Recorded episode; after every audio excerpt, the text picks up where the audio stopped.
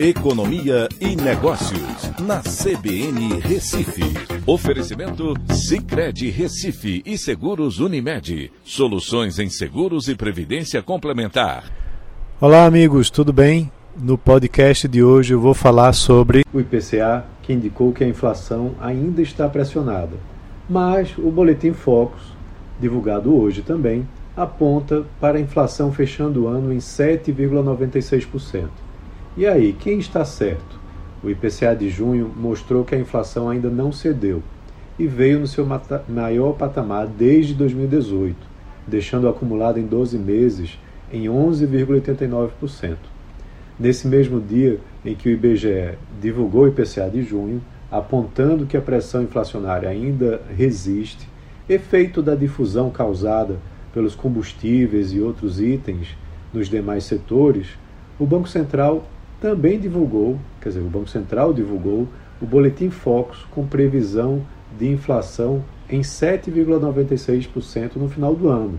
Na realidade, até uma queda em relação à última divulgação, quando tinha é, apresentado um patamar de 8,27%. É, e aí, esse representa né, quase que um contrassenso em relação aos dados né, do IBGE mas vale a pena a gente entender melhor.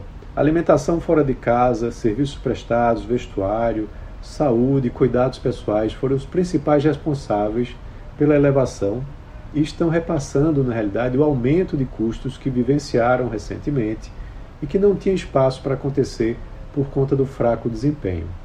Considerando apenas o setor de serviços, acompanhado pelo IBGE e ainda em recuperação, o IPCA acelerou de 0,85% em maio para 0,90% em junho, e com isso o indicador acumulado em 12 meses chegou a 8,73%, índice mais alto registrado desde janeiro de 2015, quando ficou naquele mês em 8,75%.